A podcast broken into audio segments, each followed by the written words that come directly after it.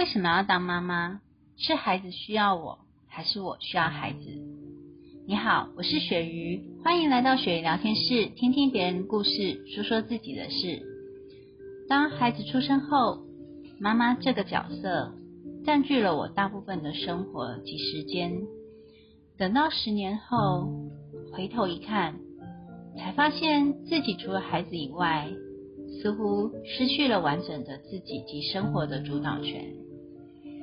为了照顾好孩子，辞去了原本的工作；为了营养的饮食，学习厨艺、营养以及配色；为了孩子的身体健康，从体能感统运动、游泳到各式不同的花式运动；为了孩子的学习，从 b p m f 到 a b c，所有的妈妈都为了付出所能尽的最大能力。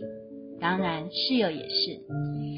虽然有时累、烦、倦，但是看到孩子们的笑容及真诚的拥抱，这一瞬间就充满了电力。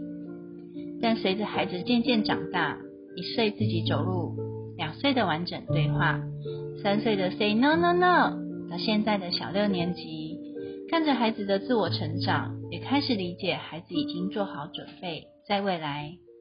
展翅高飞，我感慨的跟室友说：“原来这就是所谓的空巢期吗？”我问了自己：为什么要当妈妈？是孩子需要我，还是我需要孩子呢？十年前，我们彼此需要，于是我们放弃最初原本的自我，改变生活的重心。但是孩子是我们人生中的过客，陪我们走过最精华的年轻岁月，用他们最纯真的笑容、真心的拥抱、撕心裂肺的哭闹，替我们的年岁增添了几分色彩，丰富彼此的心灵。十年后，我们应该要规划自己的未来人生。我准备好了，你呢？我是鳕鱼，感谢你的收听，我们下次见。